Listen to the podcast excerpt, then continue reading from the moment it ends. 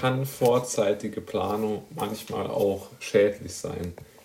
Wir hören ja immer wieder in der, ähm, ja, in der Wirtschaftsliteratur, wie wichtig vorzeitige gute Planung ist und wie wichtig es ist, auf ähm, sozusagen möglichst früh alles perfekt aufgebaut zu haben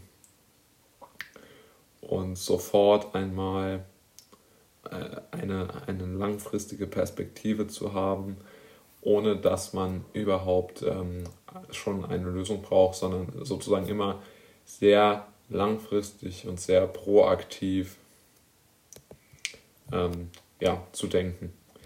Und äh, wir, wir sehen natürlich schon, dass das einen gewissen Effekt haben kann. Jetzt, äh, wenn man sein persönliches Leben äh, in Anbetracht zieht, dann kann man sicherlich davon ausgehen, dass es oftmals sehr ratsam ist, langfristig ähm, zu planen und zu denken und immer schon zu versuchen, die, ähm, die Risiken im Vorhinein zu minimieren und gleichzeitig dann ähm, sofort äh, immer diesen Gedanken der, des proaktiven Handel, Handelns äh, zu haben. Das denke ich ist, ist ein wirklich wichtiger und guter Schritt, den, äh, den man ja gehen sollte. Aber das hat halt eben auch Nachteile und da gibt es ja im Moment in, äh, in äh, Fußball Deutschland ein sehr, ähm, ich würde sagen, passendes Beispiel, denn der, der Borussia Dortmund hat ja einen neuen Trainer schon sehr früh verpflichtet gehabt, nämlich Marco Rose von Borussia München-Gladbach.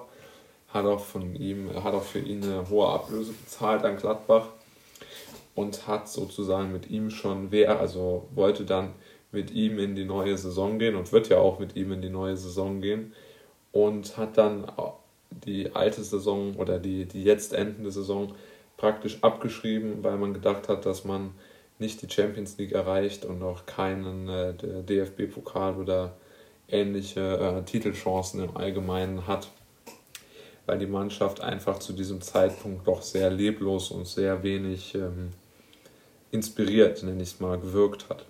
Dann hat man sehr frühzeitig Marco Rose verpflichtet von Gladbach und hat dann gesagt, okay, wir haben jetzt einen guten Trainer und können dann jetzt langfristig in Ruhe sein. Ja? Und jetzt hat sich natürlich herausgestellt, dass Edin Terzic, die Interimslösung, die eigentlich nur so lange im Amt hätte sein sollen und auch so lange im Amt sein wird, bis Marco Rose übernimmt, hat jetzt die Champions League Qualifikation doch erreicht. Also Terzic hat die Champions League Qualifikation erreicht und er ist dann auch noch mit einem überragenden Spiel gegen RB Leipzig äh, DFB-Pokalsieger geworden. Also hat die Saison sehr erfolgreich zu Ende gebracht und wird jetzt äh, und die, die BVB-Führung muss sich jetzt natürlich die Frage gefallen lassen, ist Marco Rose, der mit Gladbach eine sehr, sehr schlechte Saison zu Ende äh, spielen wird, die wirklich bessere Wahl. Und äh, ich denke, dass es nicht so ist. Also ich denke, wenn die Borussia das wieder machen dürfte, die Führung um Herrn Watzke und Herrn Zorg, würde sie das sicherlich anders entscheiden und würde ähm, Terzic äh, einen neuen Vertrag geben und Rose nicht holen aus äh, Gladbach weil er einfach auch eine schlechte Bilanz äh, diese Saison äh, vorzuweisen hat.